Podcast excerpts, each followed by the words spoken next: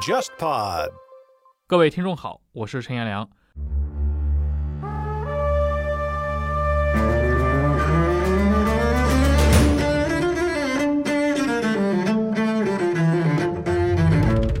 你现在听到的这期节目来自八月中旬的一场远程连线直播活动。我们联合了八家出版机构以及十一档播客节目，连续做了十六场名为 Just Read 的视频直播。其中一场就是你此刻听到的，我和张向荣先生关于王莽的讨论。周公恐惧流言日，王莽谦恭下世时。王莽在他生前曾经被当时的知识分子认为是周公在世，是儒家理想中的统治者，是一个中国历史上罕有的哲人王。在死后，王莽遗臭万年，被后人视为伪君子、野心家的代表，成为他的偶像周公的对立面。但历史上真实的王莽远比这些武断论调更加复杂。他当然不是穿越者，王莽是身居两汉之际儒学思潮变化的关键先生。让我们来听一听这期张向荣先生是如何来谈论王莽的。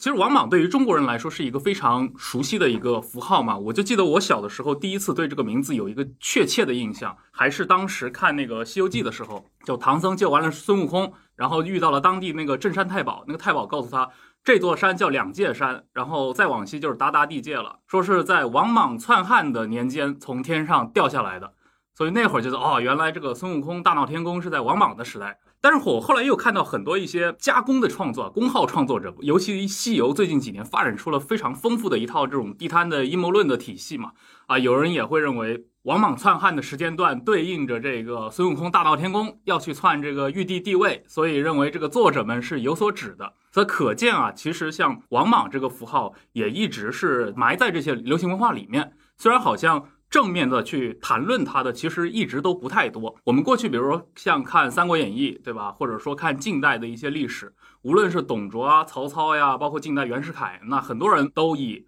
王莽来比喻过他们。但是你反过来，我们现在想一想，其实市面上谈曹操的书，甚至谈这个袁世凯的书，讨论度其实都要浓厚很多。反倒是对于开创了他们这个行当的这个王莽同志的讨论就没有那么多。我印象中比较深的是当年那个葛承雍先生写过这个《王莽新传》，然后像孟祥才先生也写过这个《王莽传》，但那时间都已经很早了。大白老师这次带来了他的这本书，写的是王莽和他的这个时代，我就很感兴趣。要不请这个大白老师首先来向我们解释一下自己选择这个作为自己的一个写作话题的这么一个想法吧。是这样的，就王莽确实是一个非常有意思的人物。就是我以前会跟别人老说一句话，就是每当这个社会啊，就从古至今出现一个新的社会思潮，那么王莽往往就会多一个新的标签。所以说，王莽他有他自己比较独特，或者说他有魅力的一点吧。但是，正如您刚才所说的，王莽的传记确实不是特别多。这里面有很多个原因了。有的原因呢，是因为王莽他虽然这个人很有话题感，也很有戏剧性，但是他毕竟不是说像曹操那样，看文学呀、军事啊各方方。面啊，包括他的这个政治方面的一些见解和他的行为，他不像曹操这样有话题感。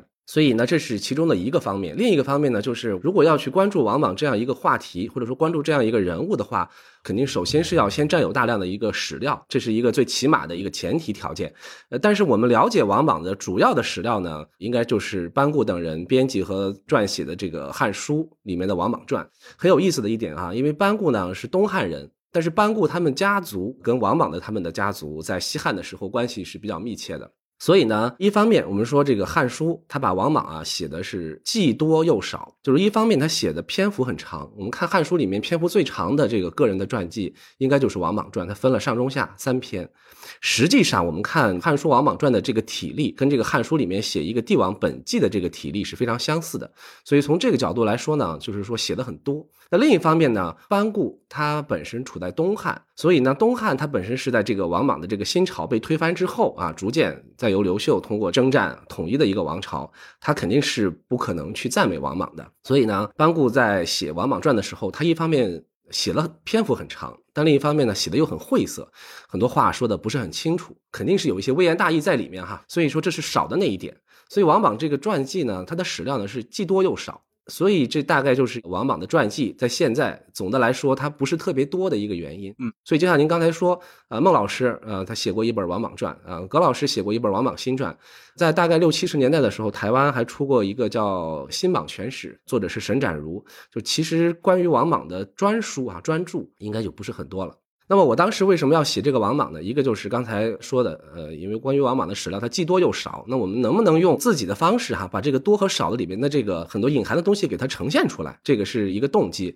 另一方面呢，就是大概是二零零八年那个时候，我那时候还在读书，当时写毕业论文。我当时写毕业论文呢，我那个论文就是以两汉为背景的，当时探讨的是两汉的这个儒学啊，或者说经学与这个两汉政治的关系。那么当时写这个论文的时候，就非常能够明显的注意到王莽他是在。这个儒学的发展里面处在一个枢纽的地位，它既是这个东汉和西汉啊这两个政局的一个连接点，同时呢，也是这个西汉儒学向这个东汉儒学发生了一个巨大转折的一个枢纽。所以说，如果不充分理解王莽的话，你就很难理解两汉的政治，也很难理解两汉的文化。所以我后来又过了这十年吧。综合在考虑这个现象的时候呢，就有了这个想法了。我觉得还是要把王莽的这个传记给它呈现出来。一方面还是要尽量依托新的一些研究的成果呀，包括现有的史料啊，把王莽这个个人的这个发展啊，再给他讲一遍。另一方面，我觉得我自己其实写这本书一个暗线哈，或者说暗，如果说王莽的传记是个明线的话，那么我的暗线呢，实际上还是想来解释为什么这个王莽他的成功跟西汉的这个儒学的发展，跟西汉这个经学的变化，跟他有密切的关系。我更多的是想把后面这一个思想的一个脉络给它呈现出来，所以可能与那个孟老师、葛老师的写法有点不一样。他们可能会更多关注王莽这个人，可能我谈了很多与王莽看上去好像没有什么直接关系的这样一些内容。嗯，就是既要讲个人奋斗，也要来谈历史进程。看您这本书，这个非常明显啊，在前面有非常多的篇幅是从这个汉高帝的时代开始讲起的啊，这个涉及到整个西汉的。用您的书里面的话说。这是西汉的一个这建国方略，汉道的一个塑造。它最后通向的一个终点是出现了王莽这样的一个人。你可以说王莽是一个意外，也可以说王莽是一某种必然。但是我觉得呢这种主题在您这本书里面确实体现的非常的明显，就是它不仅仅是一个介绍王莽生平，而是把王莽他背后的整个的历史暗线和整个的一个大的可以说是一个西汉的意识形态历史、意识形态建构，把它结合了起来。您这块可以展开给我们稍微介绍一下吧，因为在书里面其实你花了半本书的时间来谈它。这个汉高帝时代一直到可能比如说汉元帝、汉平帝啊，这个西汉末年了，汉代的这个建国方略或者说汉道的塑造，为什么花了这么久才能完成呢？呃，是这样，确实是这个问题，我觉得很有意思，呃，也也是我认为一个非常重要的问题。呃，其实就像您说的，一个一方面，这个关于王莽的传记本身就是有这样一个刚才谈到了一个情况。网络上呢，包括很多自媒体也对王莽有很多的这样一个诉说，但是基本上他们都只会呃围绕着王莽这个人啊个人奋斗哈去去讲解这个事情。所以呢，就是我们如果先简单来说的话，用一一两句话来概括的话，就是我们还是要在一个西汉政治演进的一个和儒家发展的背景，呃，来理解王莽的崛起和失败这一连串的事件，也才能够理解王莽他个人的一些性格呀、表现啊。他的一些行为方式啊，等等，呃，您刚才提到一个词啊，就是意识形态命题，就意识形态这个词，我觉得这个词其实抓的还是蛮准的。就王莽的他的成功与失败与历史上的一些其他的枭雄啊、帝王啊，有一个很大的一个特殊性，就是他。主要不是依靠这个武力来夺取政权，而且他在夺取政权的这个过程中啊，虽然也有一些清除政敌的一些行为，但是总体上没有太剧烈的或者说范围很大的这个清除异己的这样的一个一个杀戮的活动。他主要还是当时的一个文化啊，或者说政治文化的一个推波助澜，把他这样一个烘托推上去的。呃，所以说呢，包括就是西汉中后期的人，就包括是普通老百姓啊、士大夫、官僚，甚至包括皇帝，他们的这样一个政治文化的观念，在其中发挥了一个重要的作用，就是刚才您说的这个意识形态的重要性。但是这个西汉的这个意识形态，就是王莽那个时期的意识形态，它肯定不是一个一下子就产生的，它一定是一个逐渐发展，是吧？你不不可能是一蹴而就，是一个逐渐形成的一个过程。所以我们要想理解王莽，那我必须要解释为什么西汉的人当时会这么想，就为什么连这个汉成帝、汉哀帝这样的皇帝，他都会认为，哎呀，汉朝将来而且很快哈，一定会灭亡，而且还是一定要由这个舜帝的这个后代来接替这个事情，就他这种观念是如何想成的？比如说当时那个汉成帝的时候，有大臣给他上书啊，就是说你看现在你你统治这个时代，古代史书上记载的所有的灾异，你统治期间全都已经发生了。你说现在这个天下是治还是乱？一个大臣给皇帝上这样的书，如果放在后世的这个帝制王朝的话，那很有可能这人就立马就被抓起来了。但是汉成帝当时听到之后说什么？他说：“你这还用问吗？这肯定是乱世啊！”所以说，一个皇帝有这样的一些想法，这都是非常有意思的现象。所以我们必须要通过一定的篇幅来解释这个事情。所以我当时想了想，还是就抓住一个比较根本的点，因为我们大家都很熟悉西汉的一句话，就是汉宣帝时期的，当时他在宴客的时候哈，他的那个太子就是后来的汉元帝。呃，就跟他爸，就跟汉宣帝说：“你看，你这个杀戮儒臣比较重啊，以后我们这个政策还是应该更偏向这个儒学一点哈，像周朝那样看齐。”当时汉宣帝听了之后非常生气，就说了一句非常著名的话，就是说汉家自有那个制度，是吧？霸王之道杂之，奈何纯用周正？就是周正就是指的就是儒道。所以说汉宣帝的这句话，他本身说了一个霸道，说了一个王道。呃，我认为呢，这个“霸王道杂志”的这五个字，基本上就可以来概括所谓的汉道。那么我就想呢，就是。在前面这一部分，在梳理这个汉朝历史的时候，就用比较简单的一个方式哈，我简要的就抽出了几个点，其实就是刚才您说的一个是建国的事情，一个是建政的事情。简单来说的话哈，建政呢，无非就是你这个政权是如何组织的，你这个中央与地方的关系是如何分配的，是吧？你中央里面的不同的这些利益集团啊，不论是官僚啊、外戚啊，还是这些法家的这些文法吏啊，还是儒家的这些士大夫啊等等，他们是怎么摆布他们？这是一个见证的一个范畴。那么建国的呢，呃，我们可以把它理解成这个国家的你这个汉。朝建立一个什么样的一个一个政教体系？所以说，我是想用这个建国和建政这两个比较简单，其实是一个高度概括。当然说，也不是说百分之百就是一个绝对准确的一个词来梳理这个前面的历史，从而呢，就是说能够比较尽快的哈，让这个读者能够了解王莽所处的一个时代是什么样子的啊。特别是我们想说的就是王莽的崛起，为什么你不能说强调他纯粹的只强调他他个人的这个成功？他个人的成功一定是有条件的。如果没有汉朝的这些外戚的制度，是吧？没有汉朝中央与地方这样的一个关系，那么王莽他的成功就不会这么的简单。为什么王莽他在夺取政权的过程中，为什么其他的汉代的诸侯王他们都没有多少起来做有效的反抗呢？这个就已经就说明汉朝的这个中央与地方的关系跟汉初已经发生了质的变化了。对，就是您书里面其实从这个西汉的开国开始讲起，尤其涉及到这个王莽这个议题，就像您刚说的。这个王莽的这个崛起，不光是个人奋斗，对吧？其实是他们整个家族的奋斗。的王室这几代人，从汉元帝一直到这个汉哀帝啊，一直到这个王莽真正的掌握政权啊，这其实是王室几代人的一个过程。但是这几代人的奋斗，又跟西汉的这种倚重外戚的这套规制是结合在一起的。这个我觉得，其实如果我们去看西汉的历史，它其实从开国，我们就可以认为，其实刘邦他的这个所谓的姻亲家族们啊，就是比如说从吕氏家族开始，对西汉就是有原始股的。那么整个的西汉的这套呃历史中，外戚的存在感一直都很强。王莽啊，包括像著名的这个卫青啊，霍去病家族、霍光家族，这些都是外戚。为什么西汉的这套政治体制对外戚的这个倚重程度如此的高？而且应该是从汉宣帝以后。这个外戚里面的这个皇帝的小舅子封侯，并且直接参与国政，成为了一种政治惯例。就这个是如何形成的呢？对这个两汉的外戚问题，确实是比较重要的问题。我们会发现，到了后代哈，比如说到了这个明清的时候，你就很难看到这个关于外戚的这样一些论述了。我想，如果西汉的谈论这个西汉外戚的话，我想我们可以呃大致分三种情况吧。第一种情况就是您刚才说的吕后和刘邦，这个我觉得是一个非常特殊的一个关系。呃，就像您刚才说了，用了一个词“原始股”啊，我个人确实认为啊，吕后她不是一般的一个外戚，她可以视为刘邦的合伙人，她最早算是投资人。是吧？后来就变成了合伙人，所以说呢，最开始是那个吕后的父亲看好刘邦，到后来那个我们看那个刘邦死了之后，吕后他执掌大权的这个行为确实跟其他的这个外戚不一样，所以司马迁为什么他要写吕后本纪，这都是有所考量的，他都可以解释啊。吕后作为一个呃外戚的特殊性，所以呢，吕氏家族这个事情呢，就吕后本人这个事情，他不太可复制，他他比较特殊。现在就是我看网络上也有一些这个历史的一个一些朋友，他们也在关注这个问题。就是吕氏家族呢，后来因为他被诛灭了，所以呢，很多这个史实可能就是已经淹没了，我们现在已经看不到了。所以呢，一些吕氏家族当时的一些功绩，包括刘邦在建立汉朝的过程中他所创造的一些业绩啊，呃，可能是没有留下来。但是我们可以据此推测，吕氏家族在当时在刘邦建汉的早期，应该是发挥了非常重要的作用。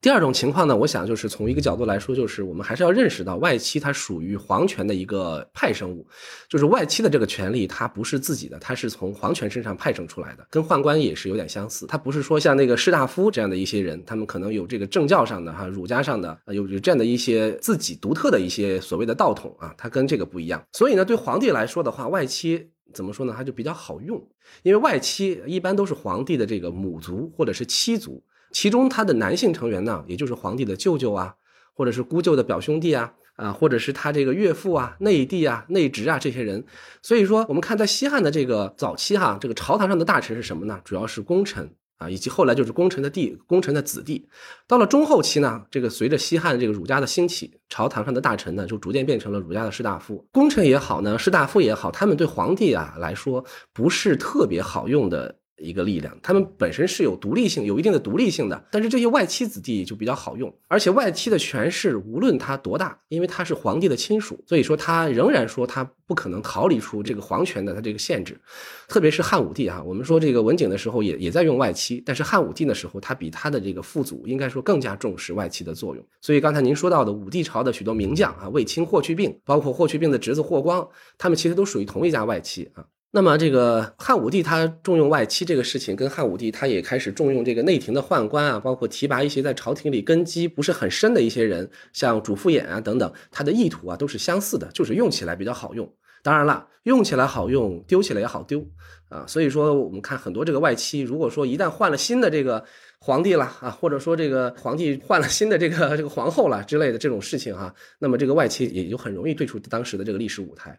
所以对西汉来说呢，这个外戚是比较好用的。那么第三种情况呢，我觉得要考虑一下，就是西汉还有一点特殊，就是西汉的女性，西汉的女性呢地位是比较高的。我想可能很多这个朋友都了解，我们不是说啊，西汉的那些女性她当了皇后或者当了太后，她有权利受到尊崇。所以她地位高，不是这么说的，就是西汉的普通的女性，她的地位应该说也是比较高的。这个当然，我们说这个是放在这个整个的帝制时期的中国来做一个对比。比如说啊，我们举一个例子，西汉的女性离婚是非常常见的，而且离婚的女性是绝对不可能受到社会上的歧视。比如说啊，我们比较熟悉的汉武大帝，他的母亲汉景帝的王皇后，她是她就是离了婚之后。才嫁给了汉景帝的。大家如果了解汉武帝的人，可能都知道汉武帝的那个舅舅田汾啊，是当时著名的外戚。哎，他的母亲姓王，他的舅舅怎么姓田呢？因为王皇后的母亲也是二婚，而且先后嫁给了姓王和姓田两个男性。所以说刘彻的那个舅舅啊，田汾是姓田的，他母亲是姓王的啊。所以呢，汉朝的时候，西汉的时候，女性的地位高。那么外戚的地位相对来说也就自然也不会太低了，特别是说在这个离婚啊、再嫁这些事情啊，我们说这个汉朝比这个宋儒哈，特别是朱熹道学思想兴起之后啊，比南宋之后这些帝制王朝的女性啊要好很多。另外呢，就是汉朝是标榜以孝治国的，我们都知道汉朝的皇帝都是其实前面都有一个孝字是吧？孝文帝、孝景帝啊、孝武帝。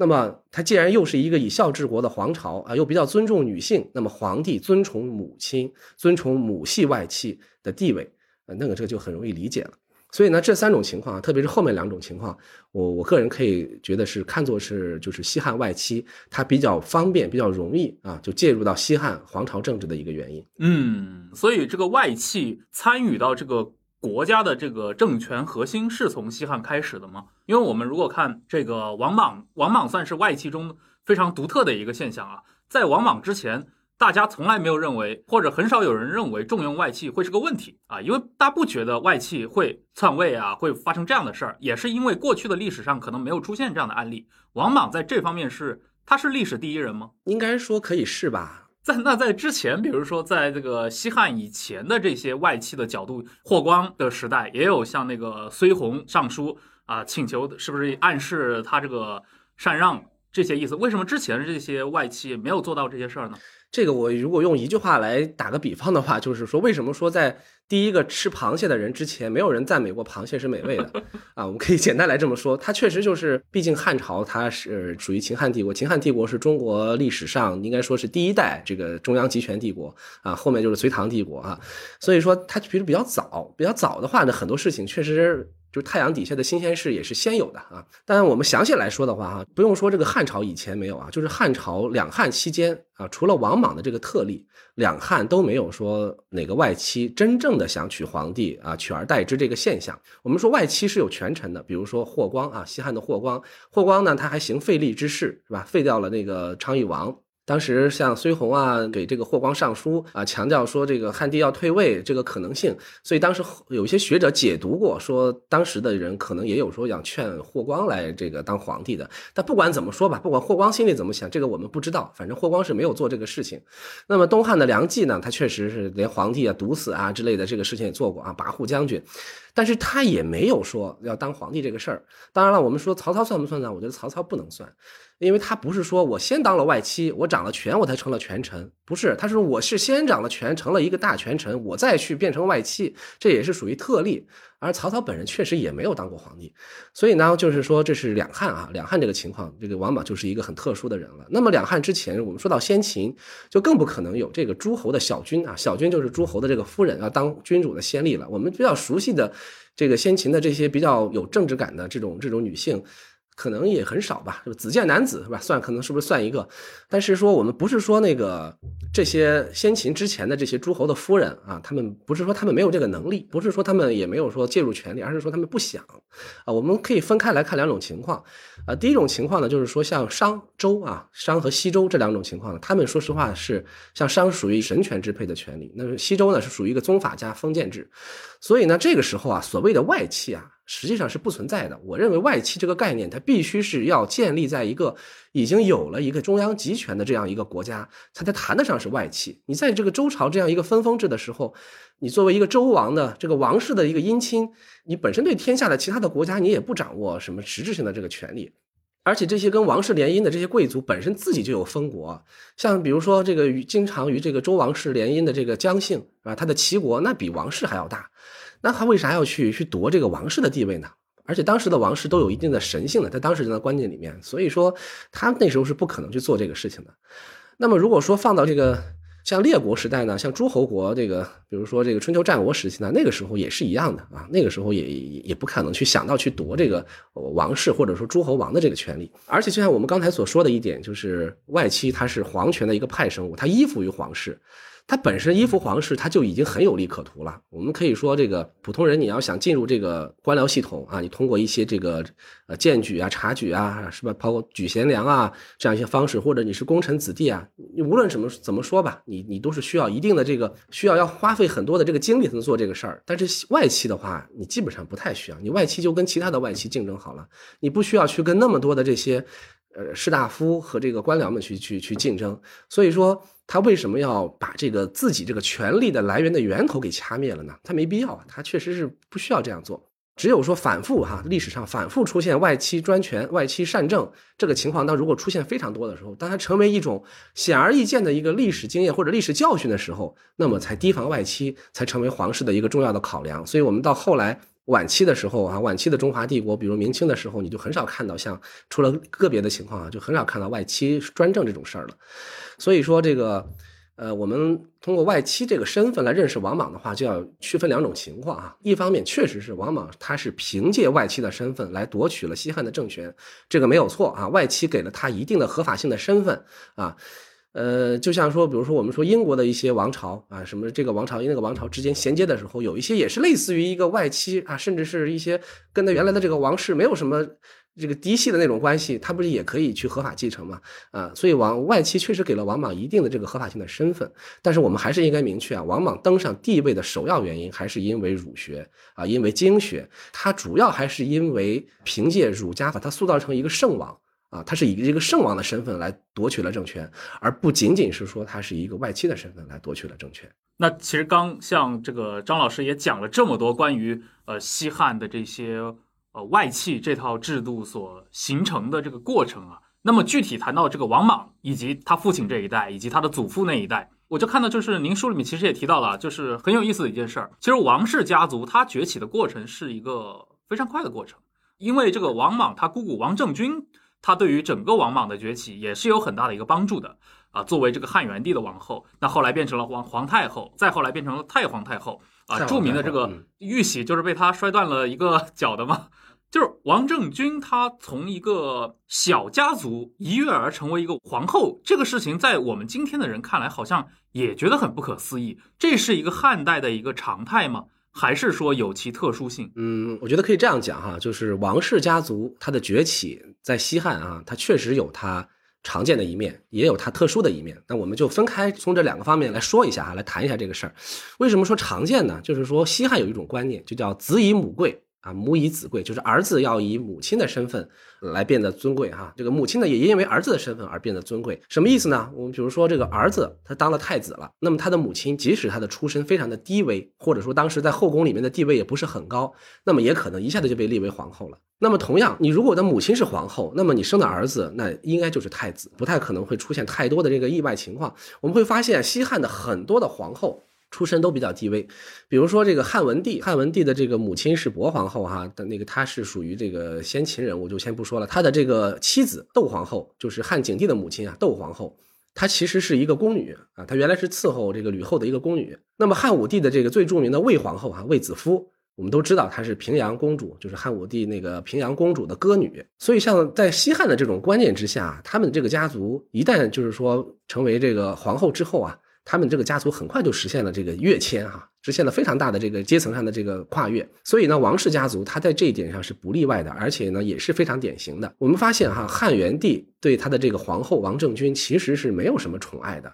啊，他那时候宠爱其他的几个妃子，而他当太子的时候也喜欢其他的女人。但是呢，这个王政君因为他生了一个儿子是吧，生了汉成帝，那么所以呢，就是说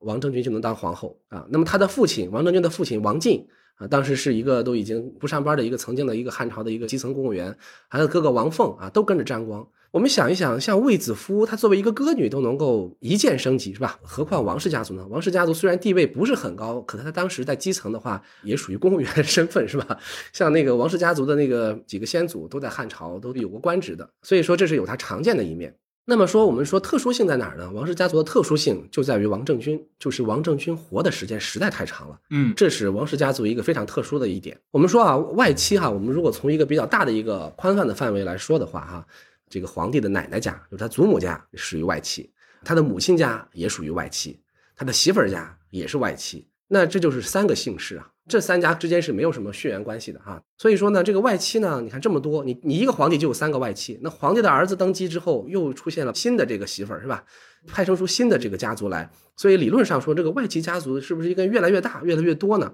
哎，但事实上一般不会这样，因为人呢都是会死的，而且古代人的寿命又相对比较短，所以说理论上呢，外戚。数量可能很庞大，但事实上它是呈现出一个这个先后交替，是吧？一个更新换代的这样一个过程。所以一般情况下呢，在某一个时期里头，往往都是一家外戚来主要活跃在这个历史舞台上。那么一般来说呢，就是这个外戚活跃的差不多了，是吧？皇太后去世了，是吧？那么他他的这个男性家族慢慢的也就退出这个主要历史舞台，由下一个啊，比如说这个下一任皇帝的母亲啊，或者下一任皇帝的妻子的他这个外戚来重新登上新的历史舞台。但是呢，就是说就怕这个女性活的时间太长。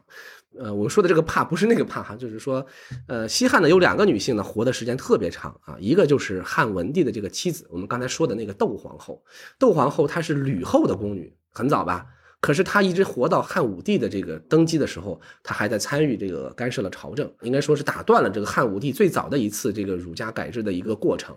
呃，但是呢，这个窦皇后呢。他本身呢，就是说，他对这个他的这个家族啊，所参与这个朝政的这个力度和深度呢，不是特别强。而且他毕竟他是活在汉武帝的时代，我们知道汉武帝那是汉武大帝啊，是一个比较了不起的一个君主，他也没有活过汉武帝，所以他的这个影响呢是相对来说有限的。那么第二位女性活的时间比较久的就是王政君，王政君她是汉宣帝的儿媳妇儿，可是呢，她能熬过谁呢？熬过了汉宣帝、汉元帝、汉成帝、汉哀帝、汉平帝，一直到王莽。所以王氏家族的一个特殊性就在于这个王政君活得太久，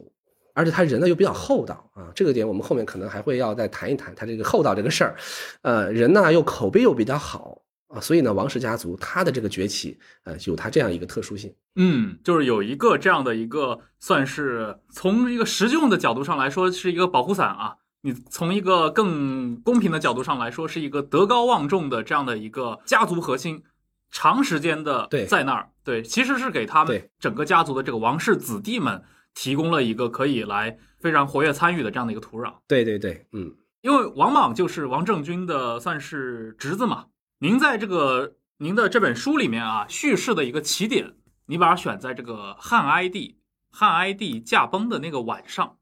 那时候的王莽，书里面也写了嘛，其实还是一个看上去只是一个失意的这么一个三公，对吧？也不太看得出来将来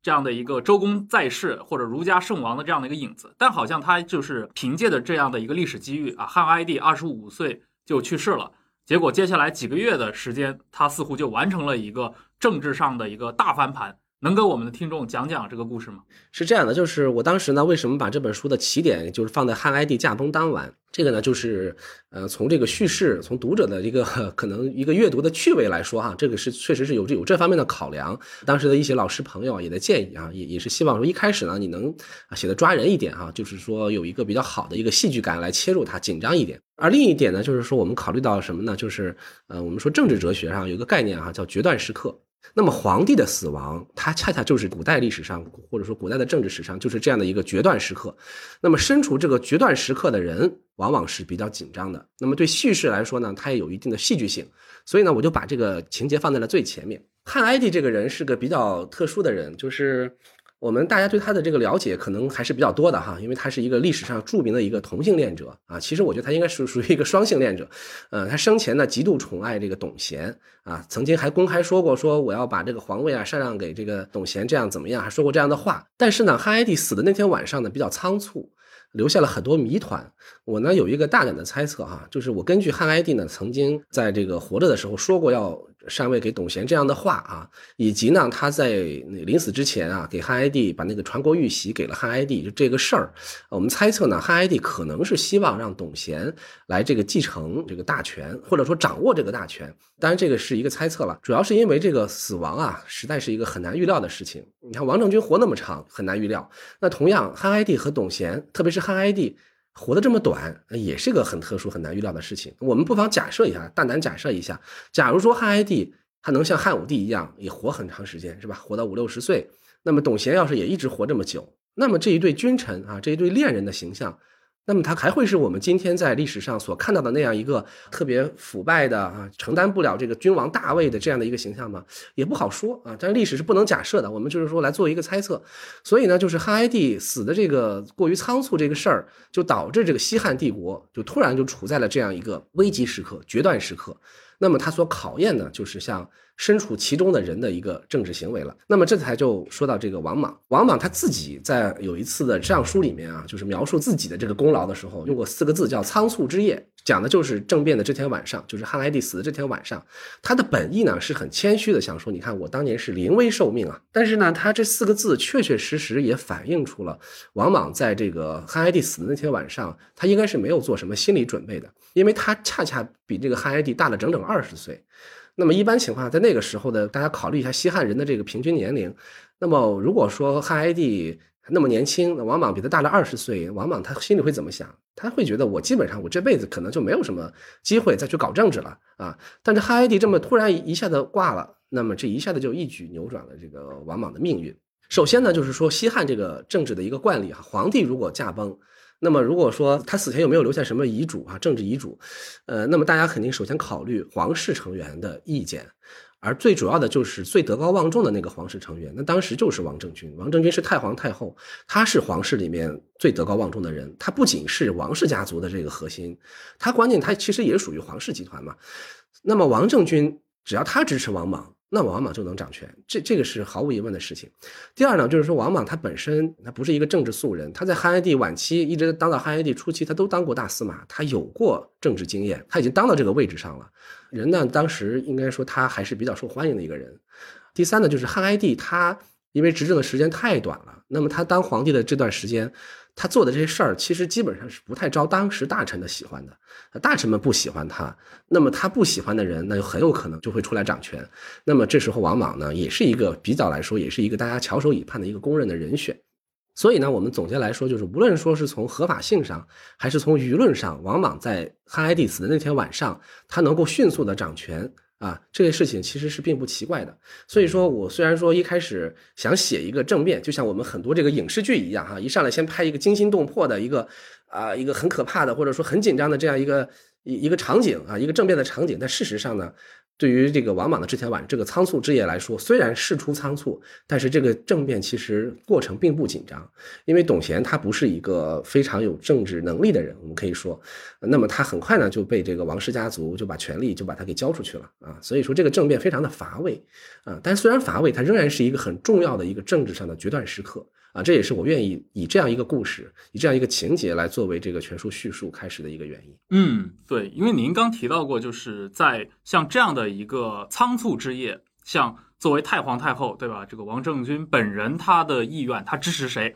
那谁掌权的这个可能性啊，在这种啊政治博弈，尤其这种宫廷政治中，就非常的重要了。但王氏家族也是个很大的家族，就是您刚提到，其实王莽他整个年龄也是四十来岁了。王氏家庭的一个中间成员，他整个的早年的经历，包括他自己是一个什么样的一个人物，我觉得可以请大白老师来简单介绍一下，因为我们刚刚提了很多背景啊，关于王莽这个人，其实涉猎的还没有那么多。对，就是王莽这个人呢，就是因为他比较复杂，确实是很难用一两句话来概括啊。但是我们不妨呢，就是先用最简单的几句话来呈现一下王莽的一个轮廓哈。啊，详细的我们接着再说。首先呢，我就是说王莽他其实他是汉成帝的一个表兄弟啊，是王政君的侄子。第二呢，他是一个比较典型的西汉时期的一个儒生，我觉得这一点其实是应该说是非常重要的一点。第三呢，王莽这个个人呢，他是一个有野心啊，也有才干。而且还富于想象力，并且富于对想象力的实践精神的这样的一个人，用这三句话哈，先给王莽呢有一个轮廓。那么具体来说的话，我想重点的话，或者说我们聚焦一点，就是说王莽他作为一个儒生这个身份，在当时的所发挥的这样一个作用。王莽呢，我认为他是一个真心诚意啊，切切实实、深信不疑，自己就是一个新出的儒家圣王。孟子曾经说过一句话，说这个五百年必有这个圣人出哈。那么我们算了一下，大概大概从周公往这个王莽那边推，大概是能推过几个五百年，反正是他对自己这个期许啊，应该是真心诚意的。他并不是说。呃，像我们很多这个后代的一个学者，或者说古代的一些这个历史学家认为他是一个纯粹是伪君子，他有作伪的成分啊，但我们不说他，很难说他就是说他完全这一套都是他自己都不信。像王莽这种搞这种神学是吧，搞这种神神鬼鬼的来发家的人来说，他如果自己都不信的话，他很难搞得起来。所以说，王莽他应该是一个真心诚意的相信自己就是一个儒家圣王，是周公的一个在世，而且呢，他即将做的事情就是要。走向这个历史的终结啊，终结各种混乱啊，终结各种这个不太平的这种社会现象啊，走向一个完美的一个太平盛世的这样一个人。我为什么这么说呢？首先就是说，我们还是要尝试的进入到这个古人的。观念的这个观念世界里，呃，就是说，呃，我们有时候作为一个后代人，我们其实更习惯于，或者说我们下意识的都会用一个我们自己所处的一个时代的一个观点，用我们自己头脑中形成的一些固有的观念去看古代的人，呃，我们也不可能完完全全的真正进入到古人的头脑里，但是我们不妨尽可能的尝试着努力的去进入。我们打个比方说，如果今天哈我们蹦出来一个像王莽这样的人，那么他会在哪儿呢？他大概率会出现在像《我爱我家》这样的一个情景剧里面，它是一个喜剧，但是它出现在西汉，那么它就不是这样子的。我们说当时的人啊，就是西汉的这个社会氛围是有非常浓厚的这样一个神神鬼鬼的信仰的，而儒家呢，他又前前后后的啊，不断的在许诺啊，描绘我们儒家将来是怎么怎么样，太平盛世是什么样子的，呃，特别儒家他还有一点就是说啊，你只要实行了什么什么啊，我这个社会一定会变得怎么怎么好，所以王莽在当时啊，他。就是说，不管王莽本人，还有当时的许多人，他自己就相信这一套，他就相信，就是说我离这个盛世是不远的，只要出现一个圣人啊，我就跟着这个圣人进去就好了，啊，所以说这是第一点，就是我们要理解古人啊。第二呢，就是说当时出现了很多这个祥瑞和灾异的这样一些现象，呃，所以书的这个名字呢叫祥瑞，其实也是想就是说强调这一点。我们用今天用这个唯物主义的观点来看，呃，不论说是这个祥瑞还是灾异，它其实都是不科学的啊，或者说我们可以用科学的方式去解释它啊，特别是这个灾和异啊，这个基本上都可以有更好的科学的依据。但是说放在西汉当时的话，像这个祥瑞什么的，这都是上天来给王莽背书的，就大家会觉得，你看是上天来同意王莽要怎么怎么样，不光是王莽了，包括西汉的皇帝也是。是很喜欢祥瑞的，最典型的就是汉宣帝。我觉得汉宣帝他之所以是这个西汉最重要的一个帝王之一，为什么说这个王霸之道杂志在他身上就是被提出，就是因为他其实是非常了解。或者至少说，他对这个儒家的，呃，这个政治的一个一个品格，对儒家的一个政治的走向，他是有判断力的。所以说，汉宣帝的时候就搞出了好多祥瑞。所以说，怎么说呢？就是王莽他对这个祥瑞，他也是深信不疑的，应该说是。第三呢，就是说王莽呢有一些改制的措施啊，我们从后人的眼光来看，有的可以说是自杀性的一个行为了。但是王莽为什么他要坚持的去搞？就是因为当时的这个社会思潮，它就是这个方向，它本身就是当时的一个社会思潮的一部分。比如说这个对奴婢的这个解放啊，就是说，就是因为当时的人们相信儒家讲的仁者爱人啊，相信这个人是一个珍贵的东西。那么王莽呢，他也是属于这样的一个思潮里面。所以再反过来啊，再来看王莽，他有一些模仿周公的举措啊，就是说他的很多的这个行为啊，都去就好像是拿着周公的这个简历哈，这个来来对比啊，我也要周公干了啥，我也要干了啥。他搞这个事情，呃，确确实实是应该说，我们不能说他只是为了说我我要多少年之后我就要当个皇帝，我要提前做一些准备。应该说他就是要去相信、去体认、去实践。嗯，所以从这个角度上来说，王莽是一个理想主义者，这个话倒也没有错了。对，我觉得说王莽是理想主义者是可以的，就是至少说理想主义也是他身上的标签之一。嗯，对，因为你刚提到了，就是周公对王莽的这个影响非常大，尤其是当他通往最高权力的这个阶梯当中，对吧？有非常多的环节，几乎就是一比一的复刻周公。周公诛了管蔡，王莽也杀了一堆自己的什么叔叔侄子，对吧？儿子都宰了好几个，而且那其他的一些活儿就更不用讲了。刚张老师讲了一点很重要，就是您并不把它看作是一个非常技术性的，我是为了当皇帝我要这么做，而是有他在儒学思想上的一些这样的目的。这块能大概详细的解释一下吗？就为什么成为一个周公对王莽来说就这么重要呢？我们现在讲儒家呢，大家第一反应是谁呢？是孔子，对吧？但是孔子的地位在西汉的时候，应该说还不是说就像现在这么高。我们知道说，像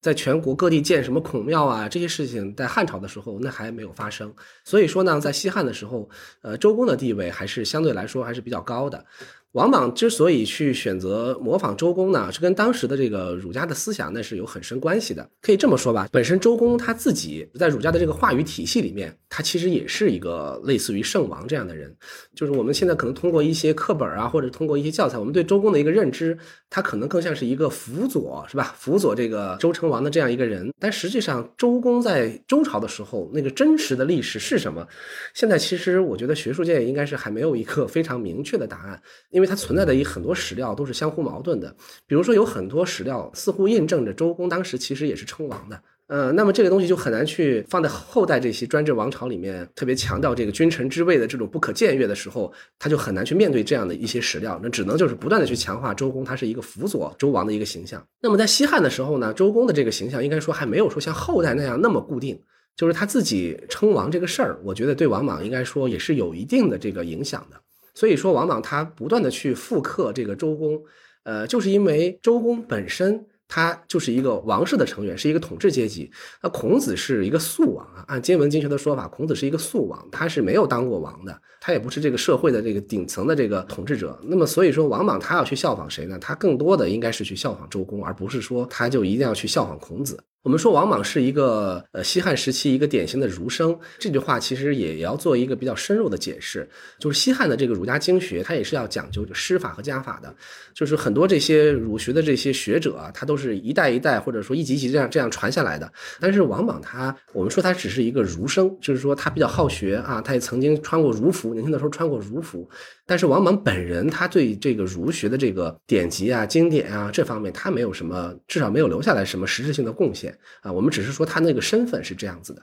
呃，这就很有意思，因为你刚提到了，其实，在王莽整个篡汉的过程当中嘛，儒学或者说儒家知识分子们吧，对他的这个意识形态建构呀，包括这个外宣上的一些支持，其实非常大的。像刚张老师您提到的，其实如果我们从史料上看不出来王莽对于一个儒家思想他有多大的一个精通，对吧？就或者说他很难称为一个大儒的情况下，这些知识分子们或者整个儒学圈里面对他的这个支撑，他这个来源是来自于哪呢？对，就是我们不太可能说王莽是一个大儒了。我觉得这样说的话，那就很多其他的这些儒学的这些学者，你就没法摆了。像什么当时的那些什么夏侯啊，包括东汉的郑玄，他们这些人，你可以称他是大儒啊。王莽他也没有什么文本啊，我们现在也不可能去学什么王莽的传注之类的。但是呢，我们说王莽他确确实实仍然可以把它看成汉代这个儒家发展的一个结果吧。怎么说呢？就是儒家在西汉的兴起，那么儒家的伦理，特别是政治伦理，它是逐渐深入到这个社会的这个机理里面去的。会有很多人呢，他会根据这个儒家的这个习惯来改变自己的行为。我们说霍光啊，在这个《汉书》里面对他有一个评价叫“不学无术”。这个“不学无术”不是我们今天说的这个人不好，说他就是怎么差，不学无术。对霍光的这个评价是非常明确的，不学这个儒经啊，无术就是不通这个儒术。但是到了这个王氏家族那个时候，我们会发现很多王氏的子弟。都开始按照这个当时儒学的这个风向来调整自己的一些行为，比如说他们也会去资助很多这个儒家的这些学生啊，他们也会养一些宾客啊，这些宾客呢可能也都是一些跟儒家相关的。那王莽自己就更典型，他会穿儒服，是吧？他会把自己打扮的像一个儒生。所以呢，就是说，在这个王莽那个时代啊，他愿意根据这个儒家的风气的变化来调整自己的步伐，来把自己装扮成一个儒学中人啊，一个儒生，这就是他跟随时代潮流而动。我觉得就是说，王莽在这样一个时代氛围里头，他就被历史所选择、所塑造。嗯，因为我印象中，就是其实，在西汉末年，还是有一些在呃儒家或者说知识分子圈里面德高望重的，比如刘向、刘歆父子，对吧？尤其像。刘歆的话，他是作为王莽的这个支持者，后世很多的时候，比如说对于像刘歆啊，他对于这个王莽政权的一个参与，对吧？会认为其中可能有一部分是基于一个权力的这样的一个关系，因为两个人也是亲家，对吧？你当皇帝了，我当然是愿意来推一把了。但是王莽他作为这样的一个儒家，呃，开个玩笑啊，这个儒学洗脑包给整个的受了这套全套灌输的这样的一个理想主义者，他来参与到最高权力的运作里面来。就当时从这些儒生们的思想里面，是不是也愿意主观来推动一下，利用它来实践儒家的那套社会主张？对，我觉得您说的这个是非常对的。就是我们说这个王莽，他根据这个儒儒风的变化而应时而动。那么本身呢，他从另一角度来说，其实就是社会的很多人希望他这样做，对吧？就是特别是儒生，我觉得王莽当时就是这个样子。就是对很多当时的儒学士大夫来说，他不一定说他自己要当圣王，但是如果有王莽这样的一个人，哎，他愿意来实现我们儒家的这个理想国，那当然是最好不过了啊。就是这个是确实是存在的。我觉得像刘歆，呃，这个人他。应该是支持王莽，应该就是还是站在一个儒学的这个立场上去推动的。嗯，就我们去看王莽那段历史，就好像很明显的能感受到，在西汉末年，似乎整个的一个从朝堂到社会是一个儒家思想独大的这样的一个社会。对。这个东西可以从多个方面来看哈，一方面就是说，你既然说到儒家思想独大，那我们肯定会考虑到那当时的其他的思想呢，比如说汉初的黄老啊，对，比如说我们说这个汉宣帝说的王霸之道里面那些霸道那些法家人士啊，他们都去哪儿了呢？从某种意义上说，他们确实是在王莽那个时候，不用说到王莽时候吧，从那个元成时期一直到王莽，他们基本上都不是特别受重视了。我们会发现那个时候的名臣。三公啊，包括很多这些，不管是出于什么样的这个原因被史书记载下来的这些高官，呃，大部分都是应该说绝大部分都是儒臣。我记得有一个人叫陈贤吧，好像是他是一个法家的代表人物啊，他就是在王莽当政之后就辞官了，他的儿子呢都跟着他走了，他的儿子他下一次再出来就要到东汉时期了，所以说就是你既然说儒家要走向一个理想国，那你法家的话，你作为一个意识形态的这个。存在的意义那可能就不大了。但是这个事情我们要说的是，我们说所谓的法家是什么呢？我觉得严颇克先生他说的比较准，就是说他说的那个就是叫文法力。当时的这个法家，他并不是说哪个大臣说他是法家，而是说有很多在这个帝国的官僚体制的运转中啊，这个行政的这个运作里面，他承担着主要的执行者啊，这些人其实他们仍然是法家的一个承载者。酷吏对这些官吏，他们有很多仍然是作为一个法家的一个承载者。另外再一个说呢，就是说儒家。也不是说和法家之间有那么多的这个壁垒分明。呃，这句话怎么说呢？就是我们以前有句话叫什么“外儒内法”还是什么“外法内儒”，这其实都这个不重要。我们无非是强调这个法家跟这个儒家的这个关系，在一个帝国时代，它不可能你给它分得那么清楚。所以我们会我们会发现汉宣帝的时候，有很多的这个所谓的儒臣，他其实也是精通律条啊，也非常遵从汉汉朝的传统。特别是到了东汉的时候，我们知道像郑玄这样的一个经师哈大儒学家，他的一个工作就是用儒家来为汉朝的这个律法来做一个司法解释。所以说，本身这个儒家跟这个法家之间的，特别是跟这个律令之间的关系，呃，它也不是那么的分得那么清楚的。就是我们不要形成一种印象，就是说，哎，好像出现了什么斗争一样，把他们都撵走了，那个也是不太准确的。嗯。其实刚提到这个王莽身上的这个理想主义者的这一部分嘛，那今天其实很多人回溯王莽的时候，也会给他赋予很多标签。那除了我们这个刚开始开场提到过，对吧？穿越者王莽，那很多时候也认为王莽的一生有非常多的，就像您说的，他是个我爱我家里面可能会出现的一个人物，这样的一个角色，它里面有非常呃不切实际或者严重教条主义的这样的一个方面。但是我们这个作为中国历史的一个阅读者啊。那通常我们会有一个直觉，或者说有一个基本的逻辑。通常像这样的一个充满了理想主义，或者说有点不顾实际情况，以及这个教条主义非常严重的人，往往并不能在实际的这种非常黑暗残酷的政治斗争中获得最后的胜利。但王莽似乎是个特例啊，就是你是怎么看待这种很古怪的现象的？我觉得您这个印象真的是非常的敏锐。就是我在阅读的时候，包括在写作的时候，我也在迷惑这一点。就是你看王莽早期，特别是在他顺利登上帝位的这一串的这个行为里面，你看到的一个形象，一个王莽是一个非常精明强干、一个非常具有能力的一个人。你在后看他后来当了皇帝之后做那些事情，你又觉得这个人是一个非常糊涂、像一个神经病一样的一个人。这两前后判若两人啊！当然，我们后来深入的去思考，我们会发现这个事情也倒也不是说不能理解。王莽。的确啊，他是一个有过基层的生活经验，而且他的家族虽然是王室家族，但是因为他父亲去世的早，他年轻的时候过过一段比较苦的日子啊。中间呢，也曾经大司马第一次被免职之后贬回了，被那个前救国哈，回到了自己的封地。就他应该是对汉朝的这个基层有一定的了解，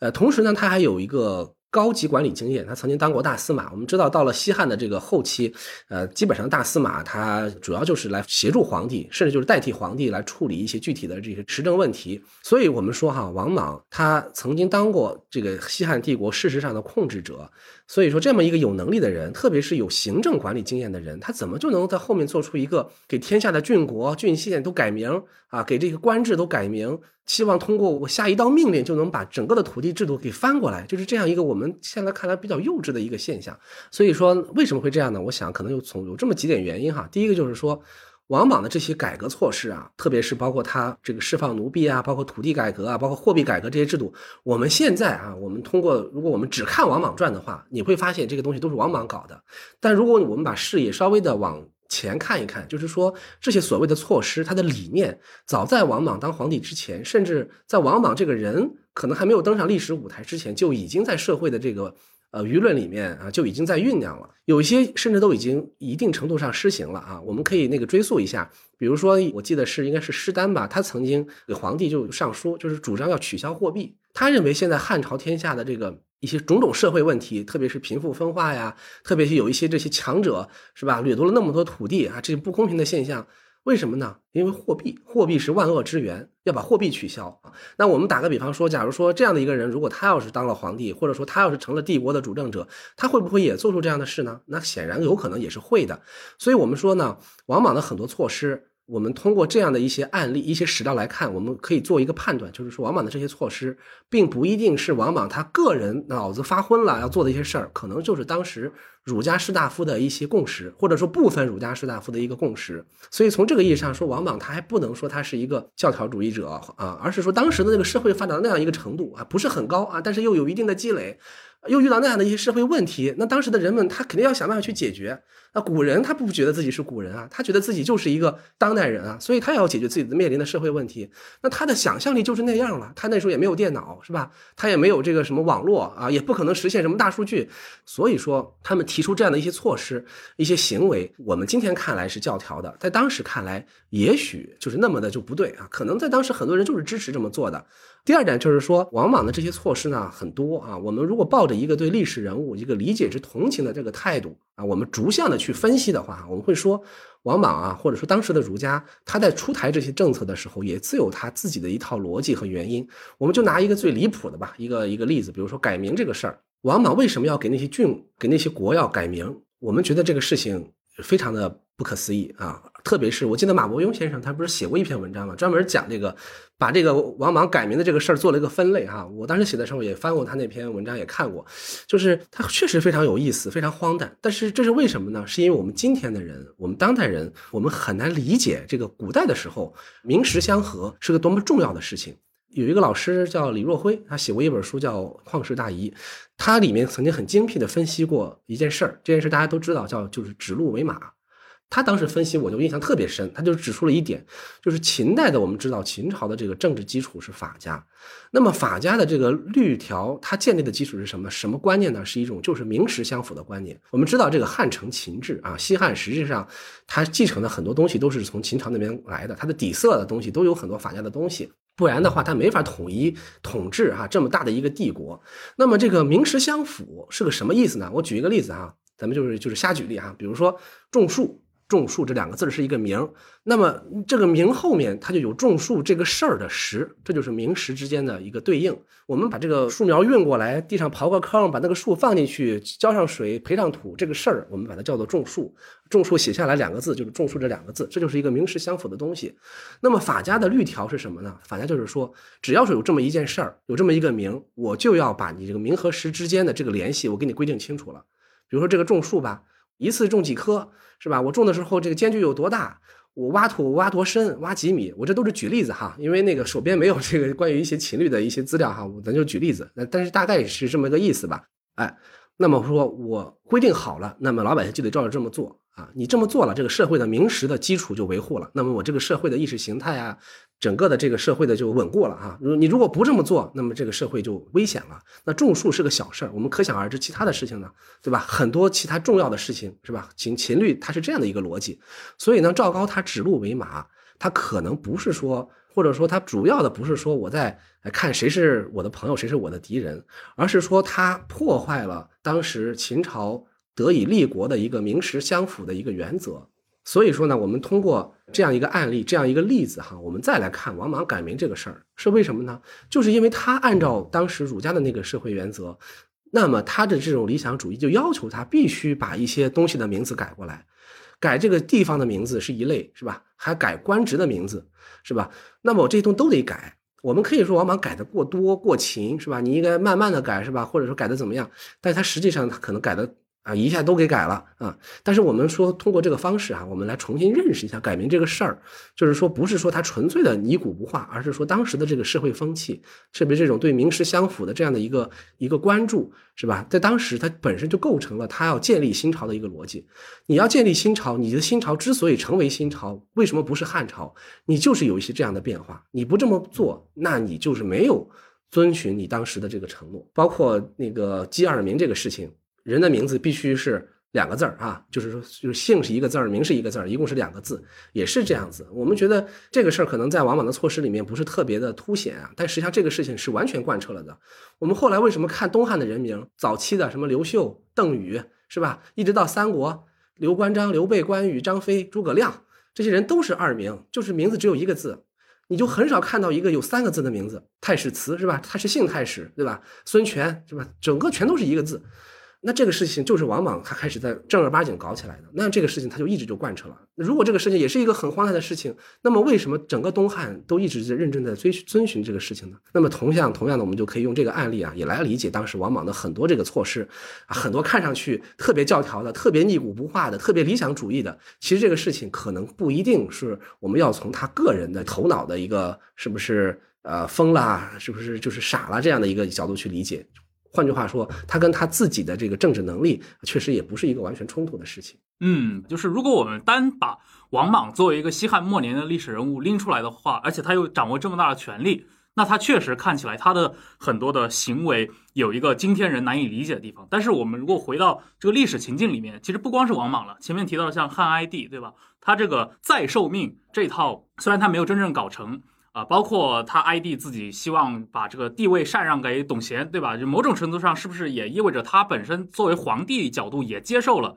五行受让？所谓的这个汉家天下终究要交给外姓的这一套，都已经不是政治理念，可能是一套这个神学的一套观点。对，这个在今天人看起来可能就非常难以理解，我们很难用一个这个近世的这些政治家的眼光来看待，就很实用主义的视角来看待这些好像是比较务虚的这样的一些命题。所以从这个角度，你怎么看待最近，比如说一些年啊，就是很多的，比如说互联网上，其实最早那个像胡适之先生他就提出来嘛，说这个王莽是一个一千九百年前的社会主义者。对对，就是他有他的叙事的语境啊。今天也有很多人说，认为王莽的很多举措、国有化啊，包括这些明时的一些政令上的改变，对吧？认为他是一个穿越者，他带来了非常多的未来的一些经验。但从你的角度，你你怎么来看待这些讲法？对我也是很早就看过胡适，当时说他是社会主义者啊。就是咱们在今天聊之前，我当时说过一句话，我说王莽啊，就是每当社会上出现一个新的思潮，王莽就会多一个标签。我我就我一直有这么一个判断。所以说，呃，那么王莽说王莽是社会主义者，那他跟我们现在说的这个社会主义其实也不是一回事儿。那是胡适说的社会主义，就是胡适他当时说的时候，因为欧洲当时在盛行这个社会主义思潮嘛，他说的是当时的那个社会主义。那么我们说今天说王莽是什么呢？我们能说王莽是在这个像不像？一个在网络上呼吁说要这个要限制这个资本家的这样一个人呢？啊，换句话说，我们说王莽又像不像一个公知呢？啊，诸如此类哈，这些都是一些似是而非的判断哈，它反而会造成我们理解王莽的一个屏障。呃，但是我们说王莽是穿越者，呃，我认为这个话题哈还是比较有趣的，就是穿越者这个词其实透露了一些非常重要的问题啊。我们先问一下自己，问一下自己，我们为什么说王莽是一个穿越者呢？我想呢，无非就是两种理由，就是刚才一说您说的哈，一个就是说王莽的很多改制措施看上去非常的现代啊，比如说土地收归国有，像您刚才说的啊，包括以对奴婢的这个解放啊啊，包括还有一些呃，就是说其他的一些措施啊啊之类的。第二呢，就是王莽他当时的有一些具体的一些东西啊，比如说我记得好像是网上有人说过，说王莽为什么是穿越者，有个证据啊，是然后拿出了一个游标卡尺的一个图片。啊，那个青铜的游标卡尺，说你看这是王莽造的，其实呢，它未必是王莽造的，可能就是王莽时期啊出土。王莽还搞过什么？还搞过染发，是吧？他应该是中国史书里面最早记载他染头发的，把头发染黑了，为了娶媳妇儿。啊，他还搞过人体解剖，所以说这事听上去都很现代啊。那么这说明什么呢？我觉得透露了两点哈。第一点就是说，我们作为一个现代人，我们是不是把古人看得有点太古了哈？把古人看得有点低。我举一个例子，就是也是以前读书的时候啊，一个印象，就是王安忆女士有一个一个小说叫《长恨歌》，那个小说呢就讲的一个那个女主人啊，王琦瑶啊，她曾经在这个解放之前呢是曾经当过什么上海小姐啊。然后到了那个八十年代的时候，改革开放了，他女儿也开始穿衣服啊，也开始打扮，开始时尚。他一直觉得就是他母亲是一个很土的人，然后无意中看见了他母亲年轻的时候，哎，曾经还当过什么上海小姐，那比他还好看，他就很失落啊。然后王安忆当时写了一句话，我印象极其深，大意是这样的，就是说年轻人啊都认为历史是从自己这里开始的。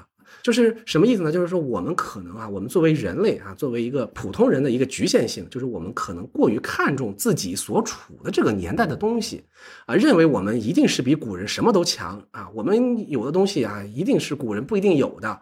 但事实上，古人确实有很多东西，在某一个时代，它就是发展的很先进。你比如说游标卡尺，它是一个建筑相关的一个工具。那我们说，我们中国的古代在这个建筑的这方面，这个工艺这方面。它确实就是很先进。你说在王莽那个时达到这样一个水平，以至于我们到现在这么多年来，在这个游标卡尺的设计上不会有什么新的革命性的变化，这个我觉得其实不难理解。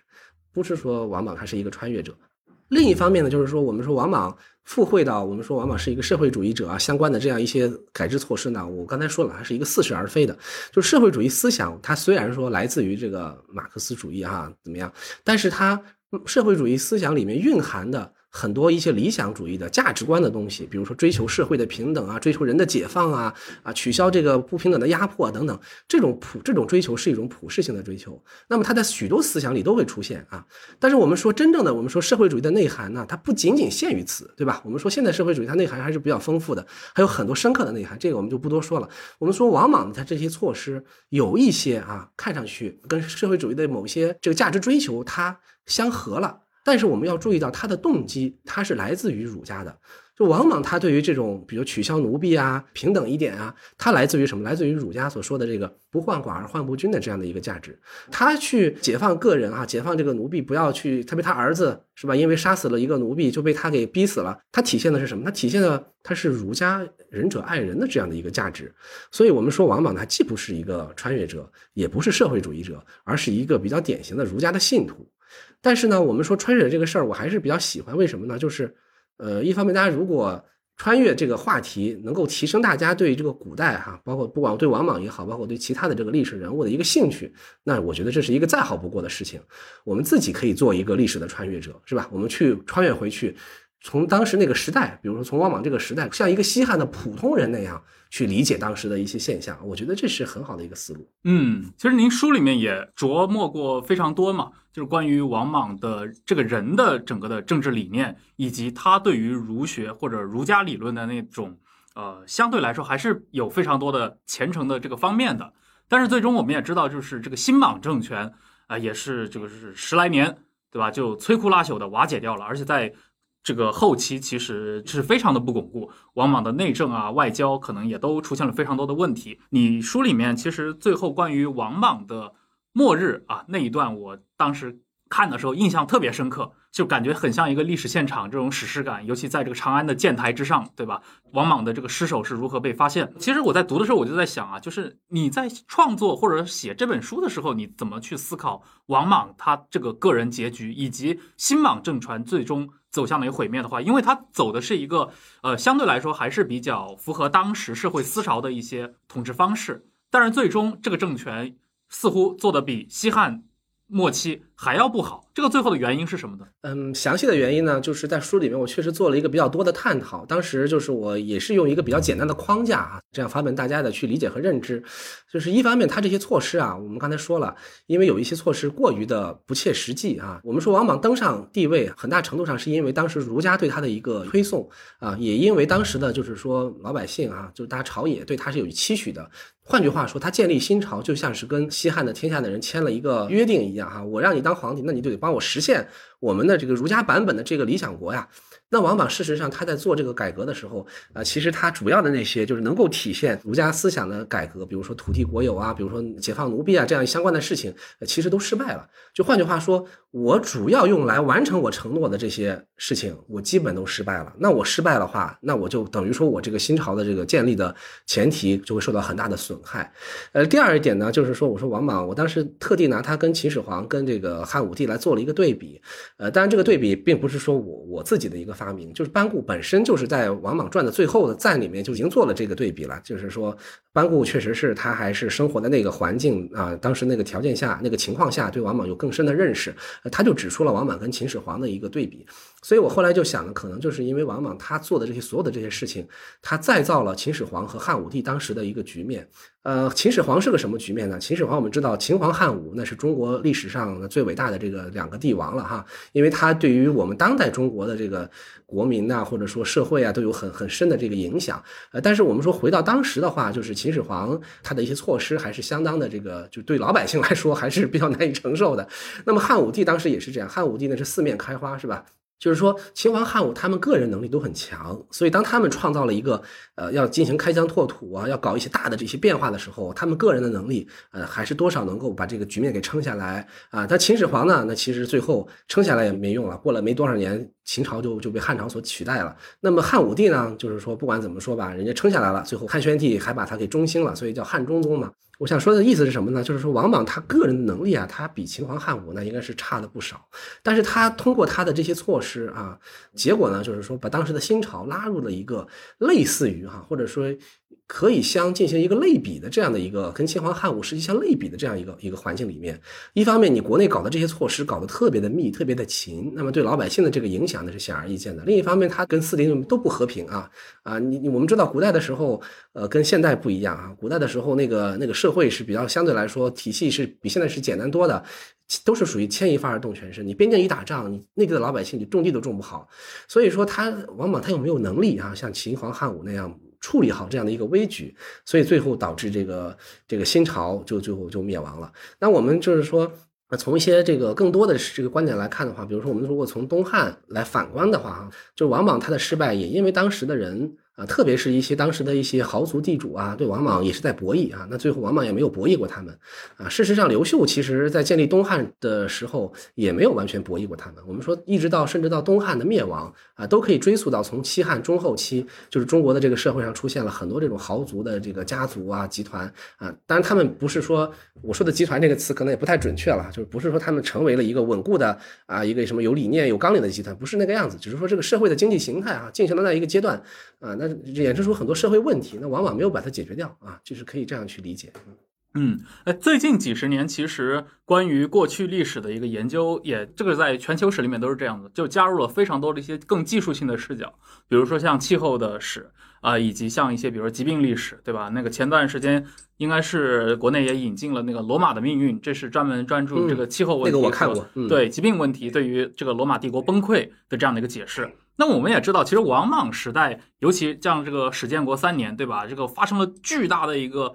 大的自然危机，就是这个黄河的改道。应该黄河在汉代历史上的第二次大改道。像这样的一些自然危机，有成为这个新莽政权在崩溃中很重要的因素吗？这个是这样，就是那个以前的时候，我记得是一个海外汉学家毕汉斯，他曾经把王莽的灭亡，呃，新朝的灭亡，他主要归结为当时的一个黄河的改道，还有包括就是一些一些这样一个灾害哈。呃，但是后来呢，就是说有其他的历史学家呢，对这个事儿也做了一个详细的梳理和一个反驳。就我个人认为，就是说黄河改道，或者说这个事儿在王莽的这个新朝里面，它起的发挥的这个作用啊，可能不是很大，因为我们看这个班固的这个《王莽传》里面，它记载的更多的是。很多蝗灾啊，包括一些旱灾啊，然后就是王莽他后期啊，王莽政权的后期搞过很多这种战争，呃，这些事儿呢，导致了就是后来关东和这个南阳那边哈都出现了一些饥荒，呃，我我当时注意到一一点就很有意思，就是说。刘秀的个人，刘秀传，刘秀的传记里面，我们发现刘秀到了这个史建国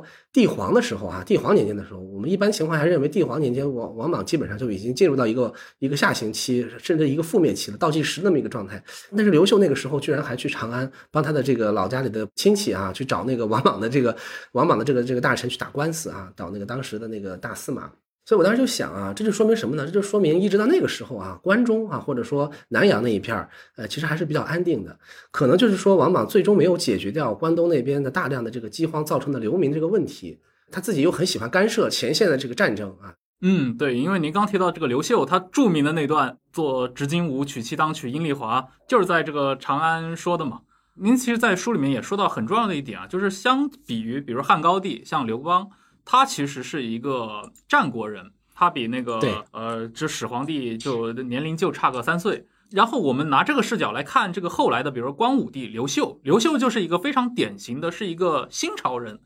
他应该他在儿童时代就进入了这个呃王莽政权，对吧？在新莽政权中成长起来，这个我想就是要不请那个张老师可以向我们的听众也简单讲一讲，就你觉得像新莽这个政权，虽然它很短暂，而且。经常被人忽略掉，就是比如说在历史教科书中，其实王莽的名气虽大，但其实大部分我想中国的这些经历过有九年义务教育的这些朋友们，对于新朝也好，对王莽也好，他的认识也没有那么的深度。但王莽政权对于东汉有哪些直接的影响呢？以及对后世有哪些比较直接的一些影响呢？呃，我曾经是有这样一个比喻，就是觉得刘邦呢，他应该属于一个这个战战国人，因为他的，当然对刘邦的这个年龄其实是有一些争议的哈，因为他这个《史记》《汉书》里面都没有记载刘邦实际年龄是多少。我们现在关于刘邦的年龄的他的出生时间的一个记载，那是到了后来的史料所提供的。所以像那个呃日本的学者佐竹敬言哈，他曾经认为这两个都不对啊，他认为这个刘邦应该跟项羽差不多大。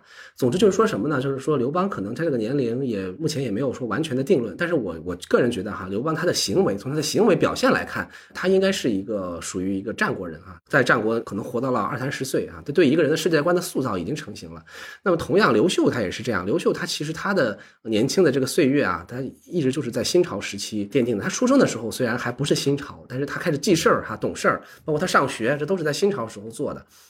假如说要是王莽这个新朝一直维持下去，那么刘秀可能就是很普通的一个新朝的一个士大夫、太学生啊这样的一个一个情况。所以我觉得王莽的这个时代对于刘秀啊，乃至对于东汉的这个影响还是比较显而易见的。为什么这么说呢？首先我们从刘秀这个个人来说哈，就是